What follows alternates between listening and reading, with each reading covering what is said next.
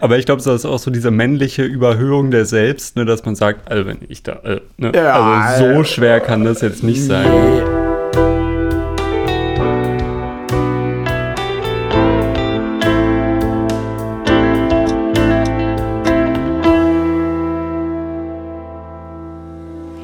Besonderer Gruß geht dabei an die stolze Zahl von 58 Redakteurinnen und Redakteuren des öffentlich-rechtlichen Rundfunks.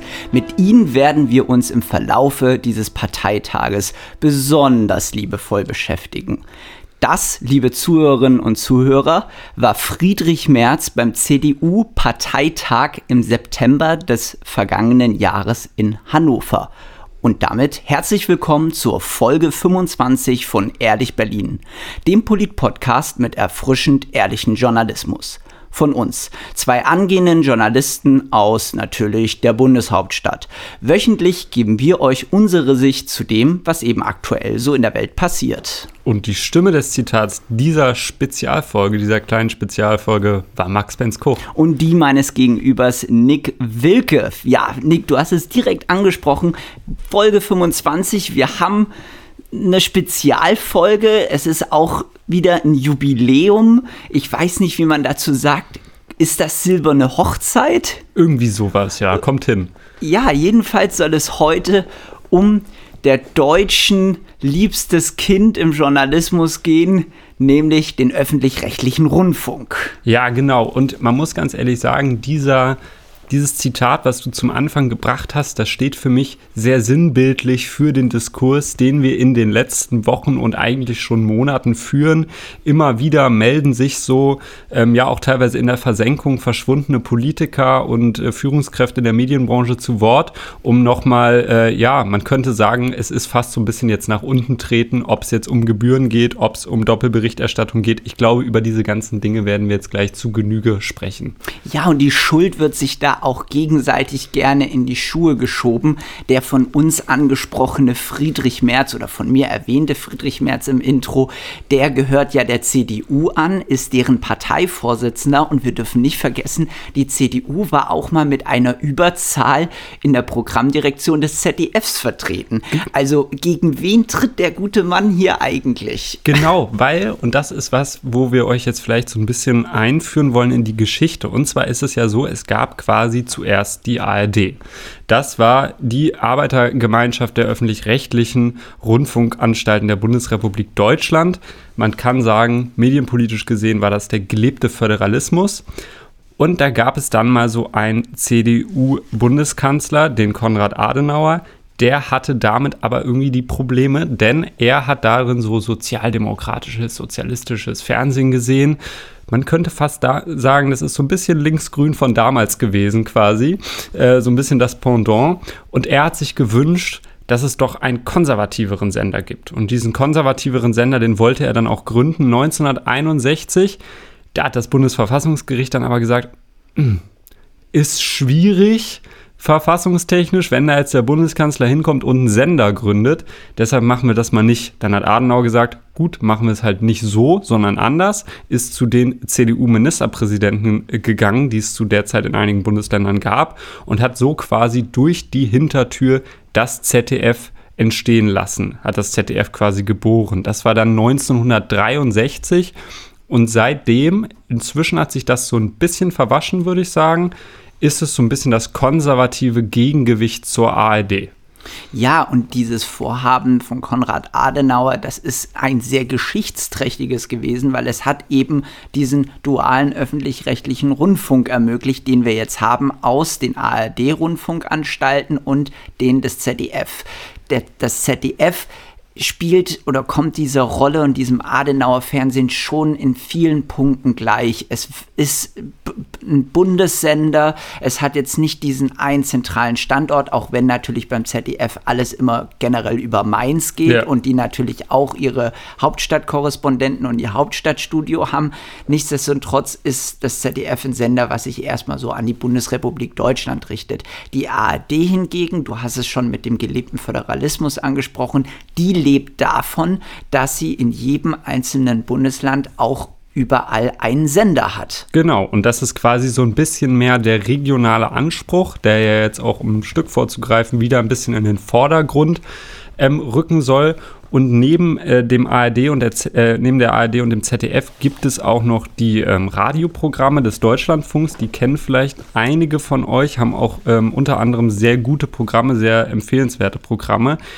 Es gibt noch die Deutsche Welle fürs Ausland quasi und es gibt noch auch stark in der Kritik, vor allem im Online-Diskurs, die Plattform Funk, was quasi das öffentlich-rechtliche Angebot für jüngere Menschen geht, was so in der rechteren Bubble, in der konservativeren Bubble auch immer mal wieder linksgrün genannt wird. Und das letztgenannte von dir, das dürften doch jetzt wirklich fast alle unsere ja. Zuhörenden kennen, denn die Funk- und Mediengruppe, wie sie vollständig heißt, ist vor allem auf der Plattform YouTube sehr präsent und fördert dort eben bereits etablierte YouTuber indem sie eben den redaktionellen Zuspruch geben oder redaktionelle Unterstützung bieten. Also die helfen denen äh, beim, beim Fact-Checking, lassen denen durchaus auch die ein oder andere Information zukommen. Also diese Funk- und Mediengruppe ist eigentlich als Förderverein zu verstehen oder als Förderplattform verstehen für eben bereits etablierte YouTuber.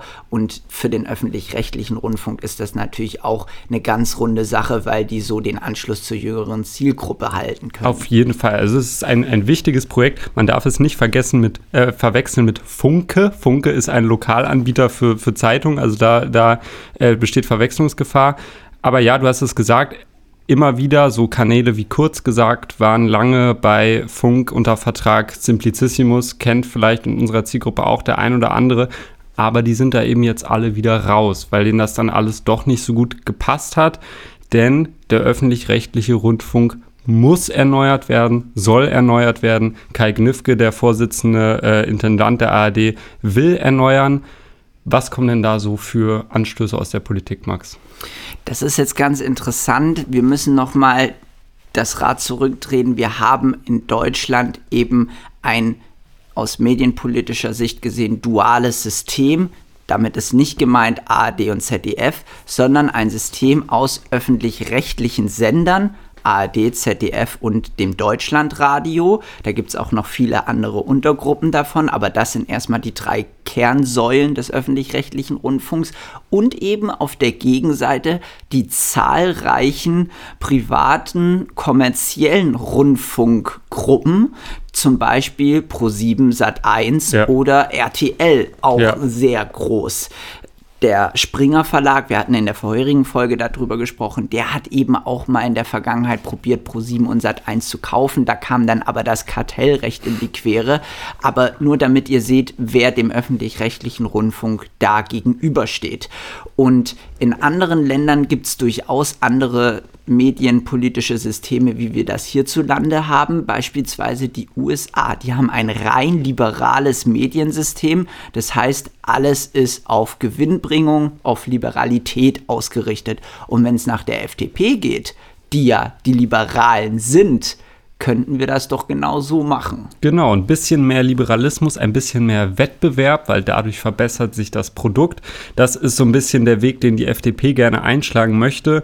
Wer sich aber so ein bisschen mehr auch mit den Mediensystemen in der Welt und vor allem in der USA auseinandersetzt, sieht, das liberale Modell hat seine Schwächen, weil es eben immer mehr zu Polarisierung kommt, es einen immer stärkeren Parallelismus gibt und eben auch dann so Situationen entstehen wie dass halt einfach ähm, ein Sender wie Fox News, ja, dass gewisse Politiker nur noch mit Fox News sprechen, gewisse Politiker nur noch mit CNN sprechen. Und man muss sagen, davon sind wir ein Glück noch sehr weit entfernt. In den USA haben wir ganz klar rote Sender, haben wir blaue Sender, ja. beziehungsweise müssen da eigentlich in der Einzahl sprechen.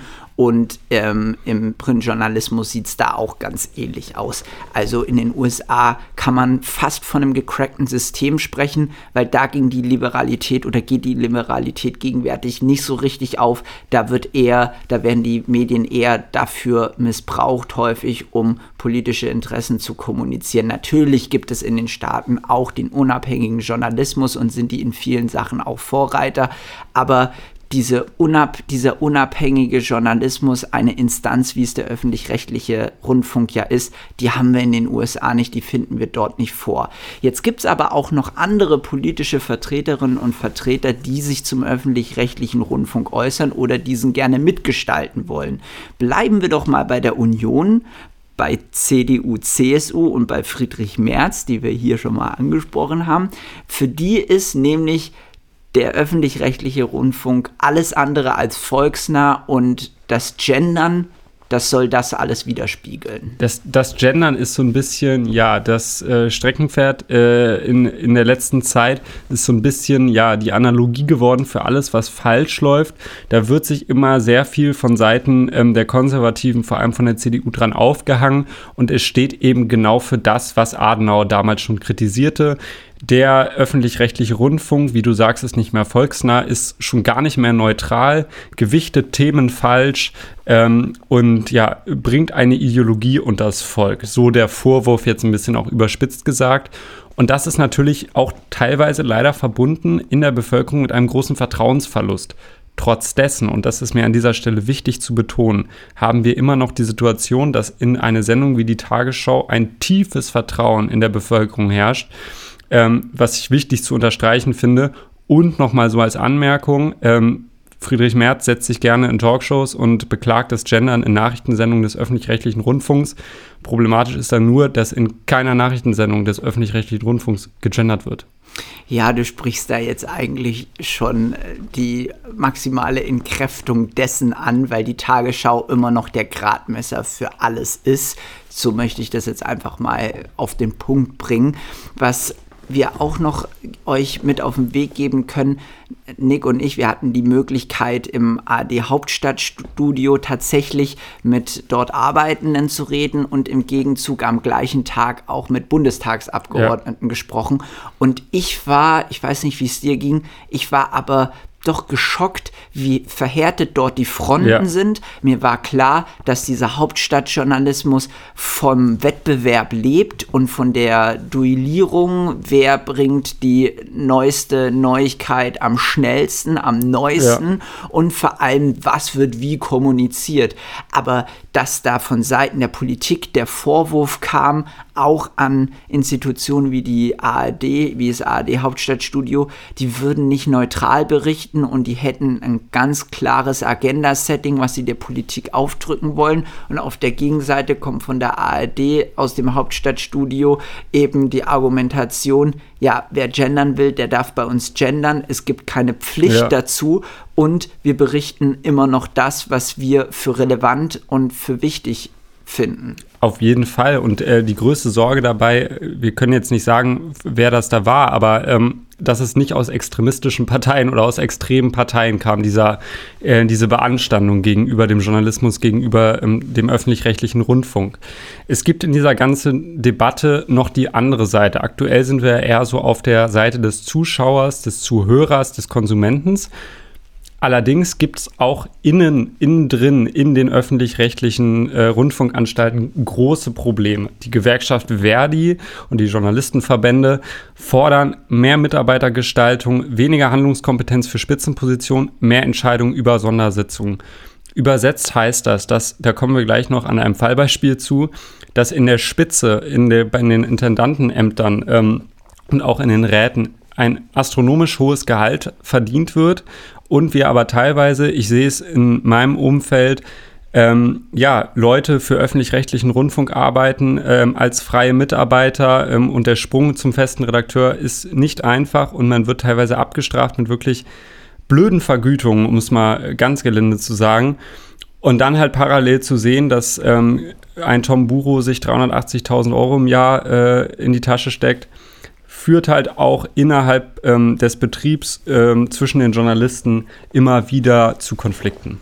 Der Bundesfinanzminister Christian Lindner hat gefordert, dass ein Intendant des öffentlich-rechtlichen Rundfunks auf keinen Fall mehr verdienen darf wie der Bundeskanzler. Ja. Und das finde ich dann doch eine wirklich gute Forderung und das ist auch ein guter Deckel. Ich finde nämlich immer noch, dass der Bundeskanzler und das Gehalt des Bundeskanzlers, des Regierungschefs der Bundesrepublik doch immer so ein Gradmesser und so ein Richtwert sein sollte, wo die Grenze liegt. Es ist, es ist ein Gradmesser, es ist ein Richtwert, zu dem man auch noch sagen muss, in der Privatwirtschaft, was da Geschäftsführer oder Chefredakteure ähm, bei Pro7 Sat1 oder ähm, auch bei der RTL-Gruppe verdienen, das steht für mich nochmal auf einem ganz anderen Blatt, weil diese Leute haben im Zweifelsfall ein Riesenproblem, weil die sitzen immer auf dem heißen Stuhl. Jetzt mal ganz blöd gesagt, wenn Kai Gnifke, der Vorsitzende der ARD, oder auch ein Tom Buro oder auch andere, ähm, es halt in den Sand setzen und es nicht schaffen, dann gibt es immer noch Pensionsfonds, Fonds, gibt es immer noch Ruhegelder, dann kriegen die ihr Gehalt im Zweifel sogar noch ein bisschen weiter. Und das ist immer so, man kann auch da nicht, wie ein Gnifke oft versucht, ähm, vergleichen zwischen einer Führungsposition bei den Öffentlich-Rechtlichen und einer Führungsposition in der Privatwirtschaft. Das ist einfach, sind zwei unterschiedliche Paar Schuhe.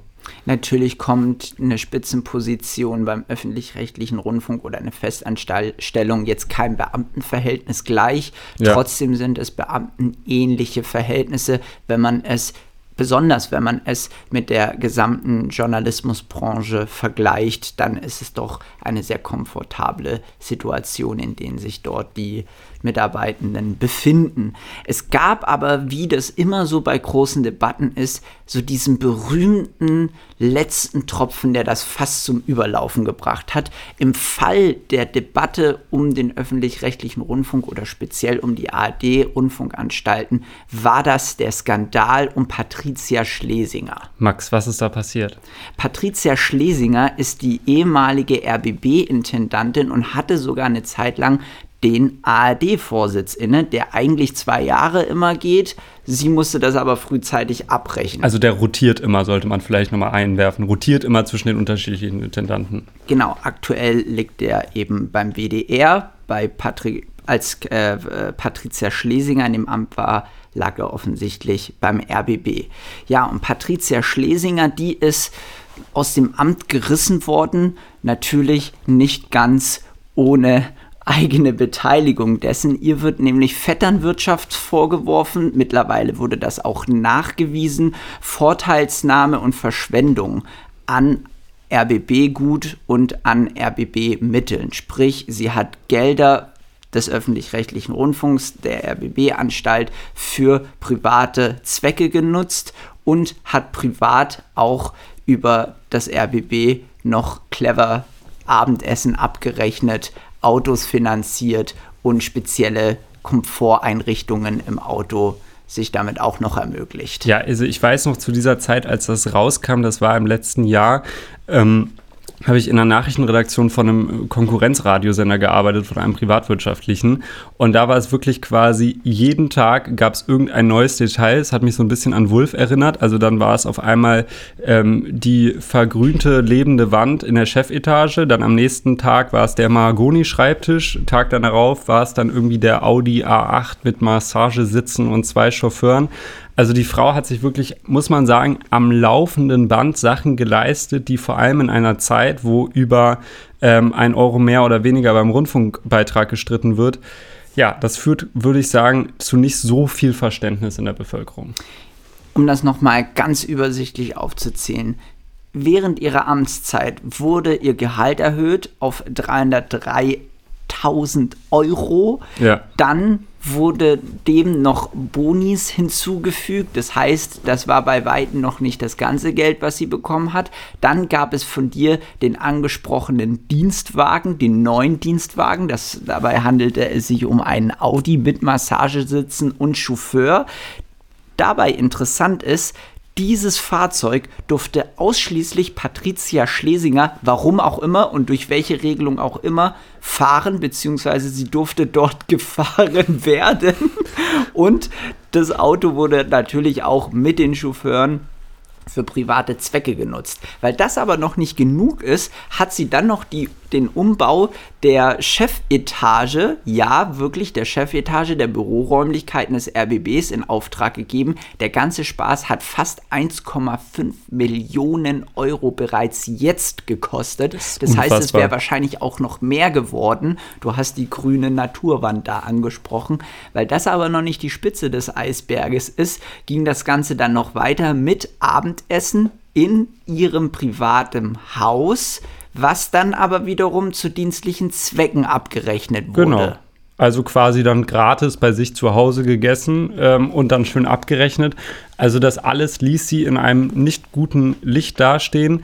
Sie hat dann auch nochmal ordentlich nachgelegt mit einem Interview in der Zeit, wo sie sich ganz, ganz seltsam inszeniert hat, halb als Opfer, halb unwissend, ähm, ja, und halb heldenhaft sogar. Ja, das Ganze führte dann schlussendlich ähm, dazu, dass sie vom Rundfunkrat des RBBs abberufen wurde. Ähm, es gab viele ähm, Befragungen im Landtag, wo auch zum Beispiel ein Hagen Brandstätter kurz vor den Tränen war. Ähm, also es war schon alles in allem eine wirklich ähm, spannende Geschichte und steht so ein bisschen stellvertretend dafür, was falsch läuft, beziehungsweise hat auch leider den Gegnern des öffentlich-rechtlichen Rundfunks ordentlich Gründe gegeben, dass man da doch jetzt mal härter durchgreifen sollte. Um in diesen Sprachbildern zu bleiben, das ist Wasser auf die Mühlen von allen Gegnern, weil das eben dieses, dieser Offenbarungseid, diese Peinlichkeit beim RBB, wie dort mit den Gebührengeldern umgegangen wird, die ja eh schon gesellschaftlich nicht mehr so viel Akzeptanz finden in der Höhe, wie sie stattfinden und vor allem, wenn man dann noch betrachtet, dass die auch dann doch immer mal mehr werden ja. und sich das Programm aber gar nicht so richtig verändert. Also der Zuschauer fragt sich da, wofür bezahle ich jetzt eigentlich? Für Frau Schlesingers Massagesitze oder für die Tagesschau, dass die gut ja. läuft, weil die lief doch auch vorher schon gut. Ja, auf jeden Fall. Jetzt gibt es aber seit kurzem eine neue RBB-Intendantin. Und zwar, ja, kann man so sagen, die Gewinnerin oder auch die, die am Ende übrig geblieben ist ähm, von allen Bewerbern, war Ulrike Dämmer. Die ist, und da bahnt sich schon leider so ein kleines Skandelchen an, ehemalige Regierungssprecherin der GroKo auf SPD-Seite gewesen das ist natürlich auch wieder, du hast gerade so schön gesagt, Wasser auf die Mühlen, denn die Nähe des öffentlich-rechtlichen Rundfunks, die unterstellte Nähe des öffentlich-rechtlichen Rundfunks zur Regierung wird dadurch natürlich jetzt nicht unbedingt entkräftet, sondern eher befeuert. Sie hat sich aus der Affäre gezogen mit dem Satz, dass ich hatte nie ein Parteibuch. Weiß jetzt nicht, ob das so die beste Verteidigung ist. Ähm, und das Interessante an diesem Rennen war, dass wenn man das so ein bisschen verfolgt hat, dass sich quasi am Anfang war es, glaube ich, ein, ein Kreis aus fünf, sechs, sieben Bewerbern, die wirklich ernsthaft ähm, probiert haben, dieses Amt zu bekommen. Und ohne dass es in die Wahl ging, sind davon schon so viele ausgestiegen, dass es am Ende noch, glaube ich, zwei übrig gebliebene gab. Und die sind auch teilweise aus Gründen ausgestiegen, wie zum Beispiel mein Lieblingsgrund, dass das Gehalt zu niedrig sei. Ja, und diesen Grund, den hat Jan Weihrauch oder Weihrauch angebracht. Der war, der galt lange als der aussichtsreichste Kandidat im Duell mit Ulrike Dämmer aber ist letztendlich ausgeschieden, weil ihm das Gehalt zu niedrig war.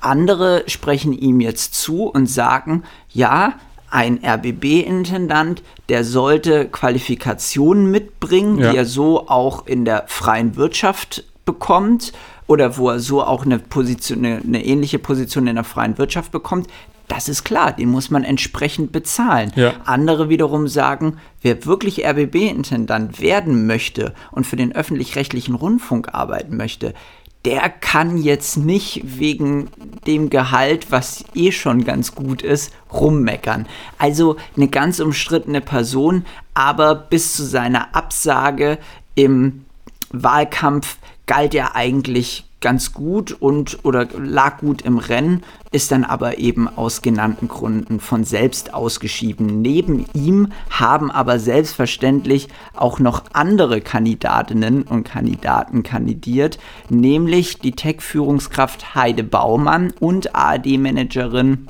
Juliane Leopold. Aber auch die beiden sind von, von alleine ausgeschieden. Von alleine. Also äh, Frau Leopold war oder ist immer noch, ähm, glaube ich, Chefin für Digitales bei der ARD. Ähm, und die hat dann auf LinkedIn so einen sehr, sehr langen Beitrag gepostet. Summa summarum war, ja, irgendwie, nee, doch nicht, bin auch doch eigentlich ganz zufrieden auf meiner Position. Ähm, und das war irgendwie, ich fand es von außen betrachtet sehr schade, weil das wirkte irgendwie so, als ähm, haben sich da mal so ein paar ich möchte jetzt nicht sagen leichtgläubig, aber oder euphorisch beworben und haben dann realisiert, was kommt eigentlich auf sie zu und haben dann gesagt, nee, also auf den Backlash und so weiter, da habe ich jetzt doch nicht so große Lust drauf.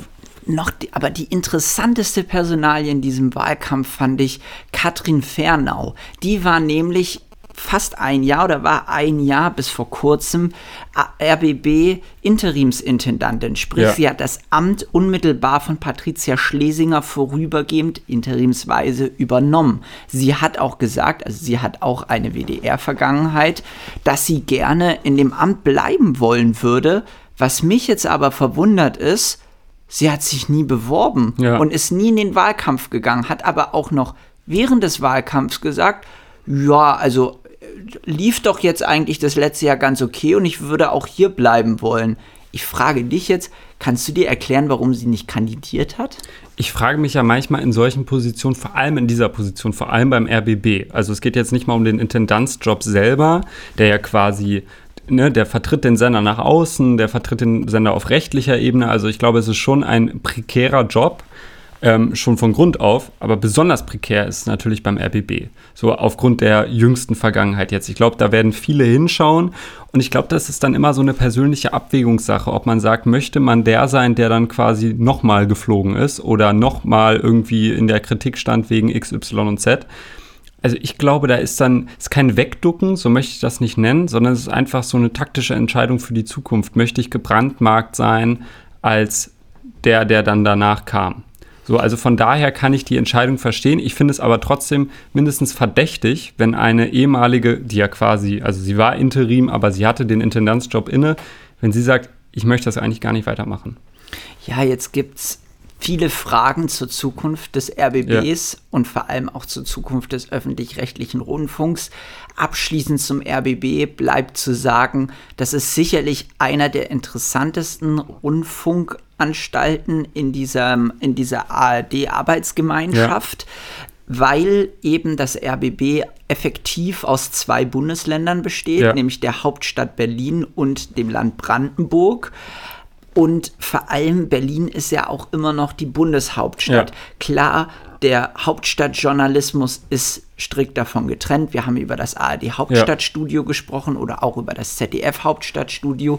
Nichtsdestotrotz hat das RBB da auch immer spezielle Aufgaben. Da kann man auch in den Sportbereich gucken, dass allein schon zwei Bundesliga-Clubs auf so engen Raum sind. Ja. Der eine ist jetzt in der zweiten Liga. Aber das RBB hat viele Aufgaben und ich hoffe, dass sie das in der Zukunft bewältigen können, weil es ist wirklich ein sehr, sehr wichtiger und spannender Sender. Meine Frage an dich ist jetzt, da kommen wir dann auch schon so langsam zum Ende der Folge, kommt der öffentlich-rechtliche Rundfunk deiner Meinung nach seinem Sendeauftrag, der ja rechtlich beschlossen ist, nach? Ich finde, man muss die Antwort mehrteilig irgendwie betrachten. Auf der einen Seite würde ich sagen, ja, tut er noch, aber also er schafft es immer noch, ein Unterhaltungsangebot ähm, zu bringen, wo ich sagen würde, das ist jetzt nicht Weltklasse, aber das reicht und das ist vielleicht auch genau der Anspruch. Was mich großartig stört, und ich glaube, da kommen wir auch gleich nochmal drauf zu sprechen, ist, dass sich der, die ARD immer weiter von Lokalberichterstattung entfernt. Das ist ein Riesenproblem. Lokaljournalismus hängt ganz eng mit Demokratieverständnis und Demokratiefreundlichkeit zusammen.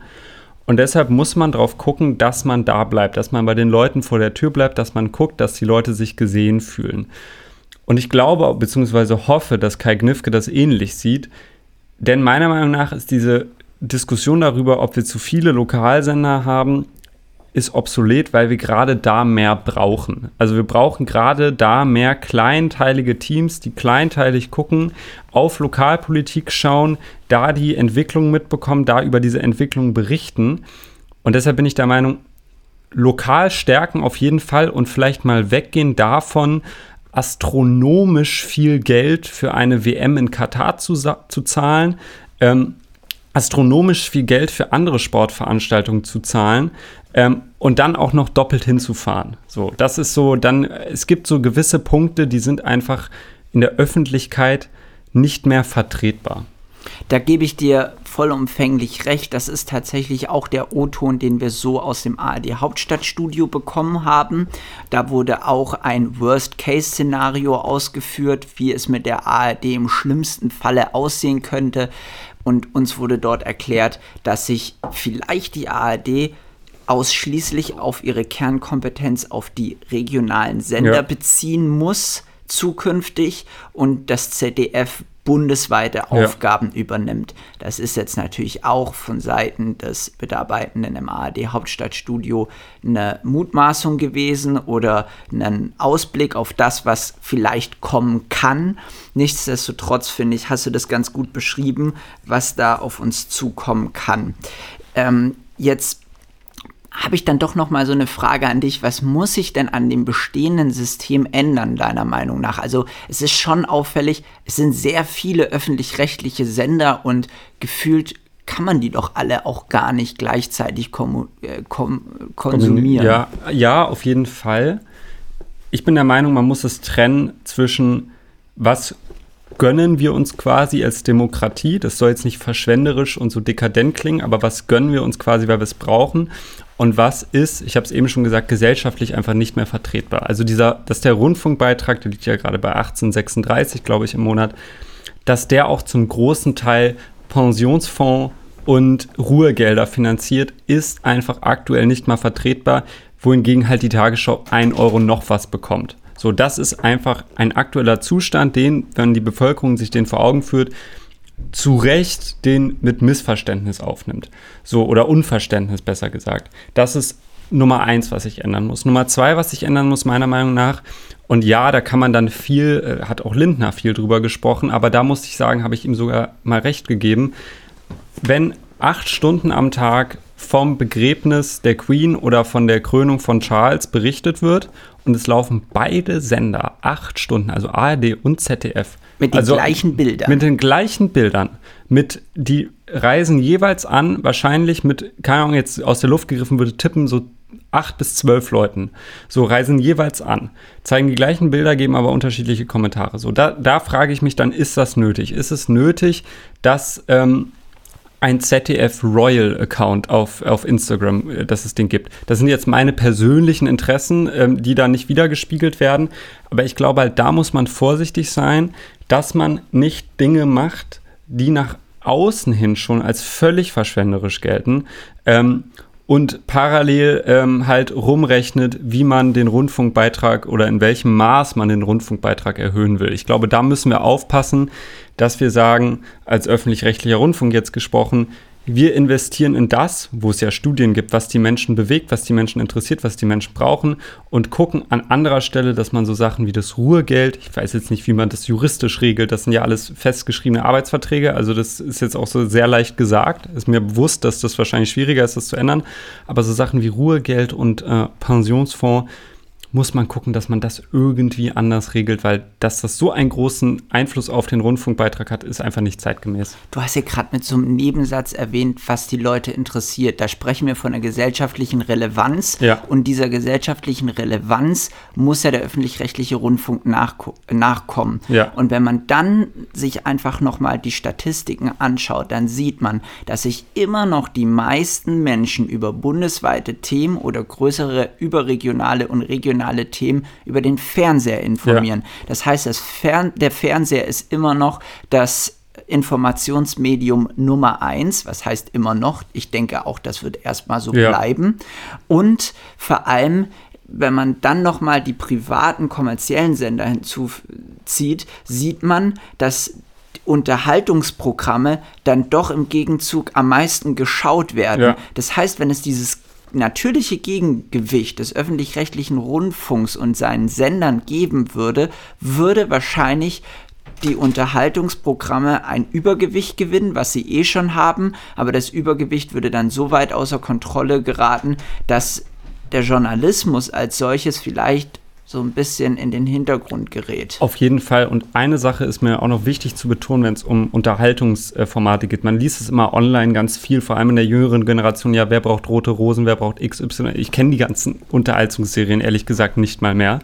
Ähm, wo man sich aber, was man sich bewusst machen muss, ist, dass das journalistische Angebot, also sprich die Nachrichtensendung der ARD, gerade funktionieren, weil es so einen Überhangseffekt gibt. Also die Leute sitzen sowieso schon vorm Fernseher, weil sie Folge 793 von Rote Rosen gucken und dann kommen eben danach die Tagesthemen und dann gucken sie es eben auch noch. Also ich glaube, wenn man jetzt sagt, man macht quasi so ein äh, Deutschlandfunk mit Bild, wo die ganze Zeit eigentlich nur Experteninterviews, so quasi ein bisschen wie Phoenix, das guckt doch niemand. Also so, man braucht diesen Unterhaltungsfaktor, man braucht einen Kai Pflaume, der sich abends wieder ins Studio stellt und die äh, 97. Idee äh, präsentiert, die er jetzt hat und als Format verkauft weil die Leute dann danach Tagesthemen gucken. Ich glaube, das ist wirklich wichtig, das darf man nicht unterschätzen.